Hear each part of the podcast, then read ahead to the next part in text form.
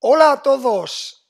Streamers del mundo, apartaros que voy cuesta abajo y sin frenos.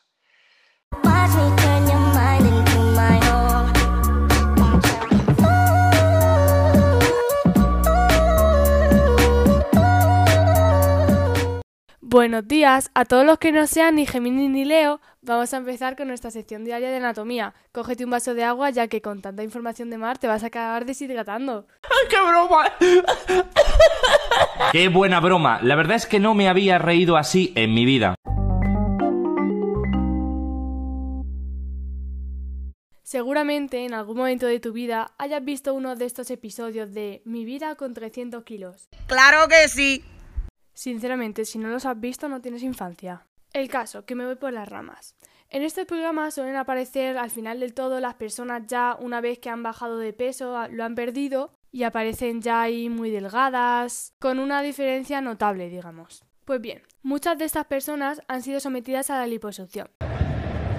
¿Qué? A la liposucción. ¿Qué? Mejor déjame explicártelo.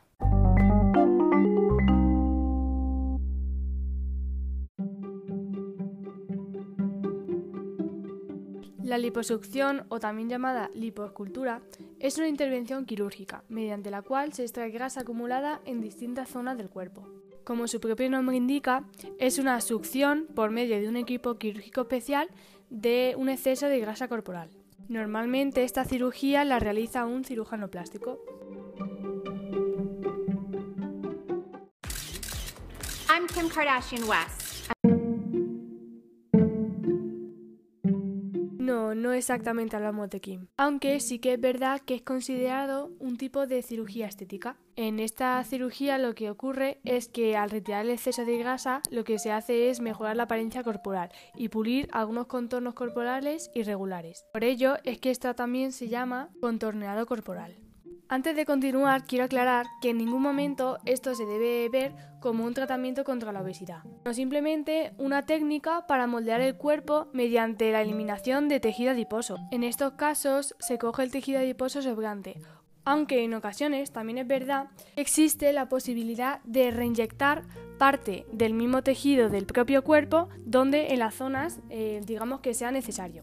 Y no, no te asusten, no te van a coger un poco de carne y te lo van a poner donde lo necesites, sino que simplemente van a utilizar carne sobrante que tengas, la van a extraer y la van a utilizar para la zona en la que sea necesaria.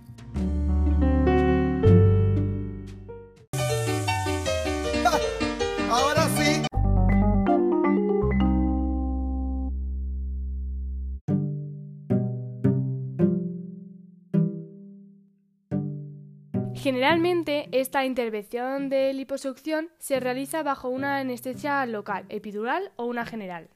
A continuación os hablaré de los tipos. Tenemos la liposucción tumescente, es decir, una inyección de líquido. Este es el tipo más común de liposucción. Implica inyectar una cantidad de solución medicada en las zonas eh, que van a operarse o en las que se va a extraer grasa antes. A veces la solución que se inyecta puede llegar a ser hasta tres veces la cantidad de grasa que se va a extraer. Este líquido es una mezcla de anestésico local o también llamado lidocaína, un fármaco que contrae los vasos sanguíneos, es decir, epinefrina, junto a una solución salina intravenosa. Lo que hace la lidocaína es ayudar a entumecer la zona durante y después de la operación. De hecho, creo que esta puede que sea la única anestesia que se necesite para todo el procedimiento. A su vez, la epinefrina ayuda a reducir la pérdida de sangre, los hematomas o el hinchazón que puede causar esta operación. Y por tanto, la solución intravenosa ayuda a extraer la grasa con mayor facilidad, la cual se succiona junto la grasa. Este tipo, como más o menos estaréis viendo, es por lo general el que lleva más tiempo que otros. En segundo lugar, encontramos la técnica superhúmeda. Esta es parecida a la anterior, aunque una de sus diferencias es que en esta no se utiliza tanto líquido durante la cirugía. En este caso, la cantidad de líquido que se inyectará será igual a la cantidad de grasa que se vaya a extraer. Por consecuente, esta técnica lleva mucho menos tiempo. Aunque a menudo sí que es verdad que se necesita algún tipo de sedante, o como hemos dicho antes, una anestesia general. Continuando, tenemos la liposucción asistida por ultrasonido, o también llamado LAU. Este tipo es un tanto curioso, ya que utiliza unas vibraciones ultrasónicas para transformar estas células adiposas en líquido, las cuales posteriormente podrían aspirar. Dentro de este tipo podemos encontrar dos formas de realizar esta operación. La externa, sobre la superficie de la piel con un emisor especial, o la interna, bajo la superficie de la piel, con ayuda de una pequeña cánula caliente.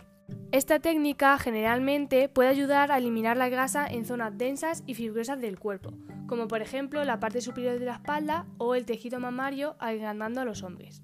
De hecho, aquí estas mm, técnicas se pueden combinar. Por ejemplo, en esta de la que hablamos, se puede combinar con la técnica tumescente, en algunos procedimientos de seguimiento secundarios o para una mayor precisión. Como esperaréis, este procedimiento en general toma mucho más tiempo que la técnica superhúmida anterior. Y por último tenemos la liposucción asistida por láser, o también llamada LAL. Esta técnica usa una energía láser para licuar las células adiposas. Y una vez que las células se licúan, se pueden aspirar o se pueden dejar para que se drenen a través de pequeños tubos, ya que el tubo o cánula, como lo hemos llamado antes, se usa durante la liposucción con un tamaño más pequeño que los usados en, por ejemplo, la liposucción tradicional. Esta técnica los cirujanos la prefieren utilizar en zonas más reducidas, como pueden ser la barbilla, la quijada y la cara. Una posible ventaja de este tipo de liposucción es que la energía láser estimula la producción de colágenos, los cuales ayudarán a prevenir que la piel se cuelgue después de la liposucción. Si no lo sabías, el colágeno es una proteína fibrosa. Esta nos ayuda a mantener la estructura de la piel.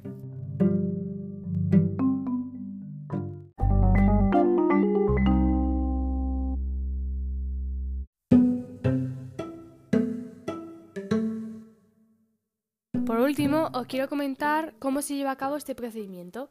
Para esta cirugía se necesitan unas máquinas de liposucción y unos instrumentos especiales llamados cánulas, como hemos nombrado anteriormente.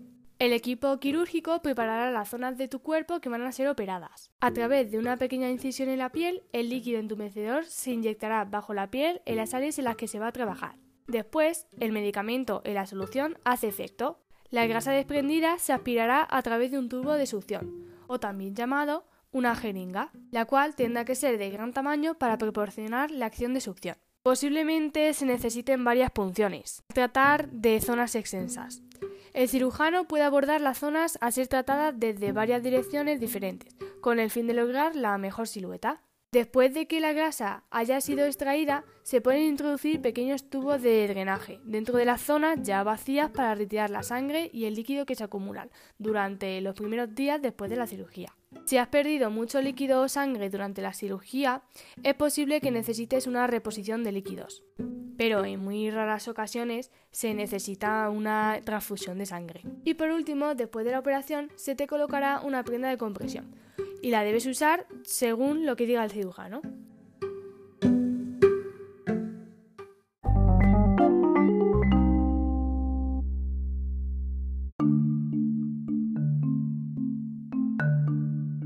Hagamos un repaso rápido. La liposucción es una técnica segura, donde eh, en una intervención quirúrgica se extrae tejido adiposo, ya sea en exceso o simplemente para dar forma. El paciente debe cumplir los requisitos necesarios. El quirófano debe de estar bien equipado y el que realizará esta cirugía será un cirujano plástico cualificado. Existen muchos tipos de liposucción, ya sea por medio de ondas hasta una energía láser. La cirugía es una cirugía muy compleja, al tratarse de extraer grasa acumulada en algunas zonas del cuerpo. La intervención dura entre una o dos horas y se puede llegar a perder mucho líquido. Por ello, siempre va a ser necesario un reposo específico que te indicará tu cirujano plástico.